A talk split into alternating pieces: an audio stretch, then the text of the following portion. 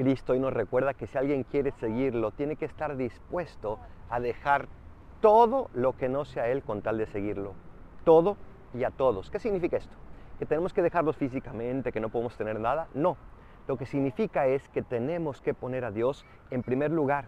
Y si hace falta dejar algo o alguien por Dios, entonces lo haremos. Dios es lo único que da sentido al resto de las cosas y del mundo. Por eso tenemos que ponerlo al centro para que Él ordene todo.